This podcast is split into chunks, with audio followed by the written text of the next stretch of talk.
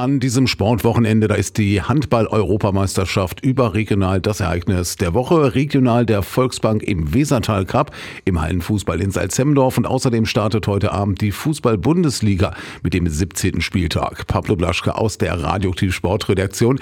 Wer ist denn beim Hallenfußball beim Volksbank im Wesertal Cup am Start? 16 Mannschaften gehen am Samstag und Sonntag in vier Gruppen an den Start. Gespielt wird in der KGS-Sporthalle in Salzhemmendorf. Ausrichter ist Blau-Weiß Salzhemmendorf. Beginn ist Samstag um 13 Uhr mit der Gruppenphase und Sonntag um 12 Uhr mit der Zwischenrunde. Die Halbfinalspiele laufen ab 15.15 Uhr, das Finale ist für 16.30 Uhr vorgesehen. Salzhemmendorf Spatenleiter Nico Granzow freut besonders, dass mit Lauenstein, Wallensen, Osterwald, Bisperode und Koppenbrücke fünf weitere Teams neben Salzhemmendorf aus dem Ostkreis dabei sind. Favorit in Gruppe A ist Landesligist Halvesdorf. In Gruppe B kämpfen vier Teams auf Augenhöhe um den Einzug in die Zwischenrunde. Bezirksligist Wallensen, die Kreisligisten Lauenstein und Königsförde Kleinberkel sowie Salzhemmendorf 2. In der Gruppe C treffen dann zwei Favoriten aufeinander.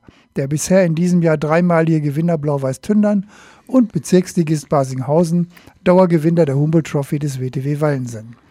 In Gruppe D trifft dann Favorit Salzhemmendorf auf Bisperode, Koppenbrügge und Elze. Und dann die Handball-EM und Fußball-Bundesliga. Wie sieht da denn das Programm aus? Nach dem deutlichen und überzeugenden 27 zu 14 Sieg der deutschen Nationalmannschaft gegen die Schweiz hat sich die Stimmung bei der Handball-Europameisterschaft sicherlich noch um ein paar Grade gesteigert. Alle Fans fiebern dem zweiten Spiel am Sonntag gegen Nordmazedonien entgegen. Aber auch in den anderen Gruppen stehen interessante Partien auf dem Programm. Wir werden die EM in unseren Sportsendungen ausführlich begleiten. Am heutigen Freitag startet der 17. Spieltag der Fußball-Bundesliga mit der Partie Bayern München gegen Hoffenheim. Tabellenführer Leverkusen spielt Samstag in Augsburg, Stuttgart gastiert als Ritter am Sonntag in Mönchengladbach.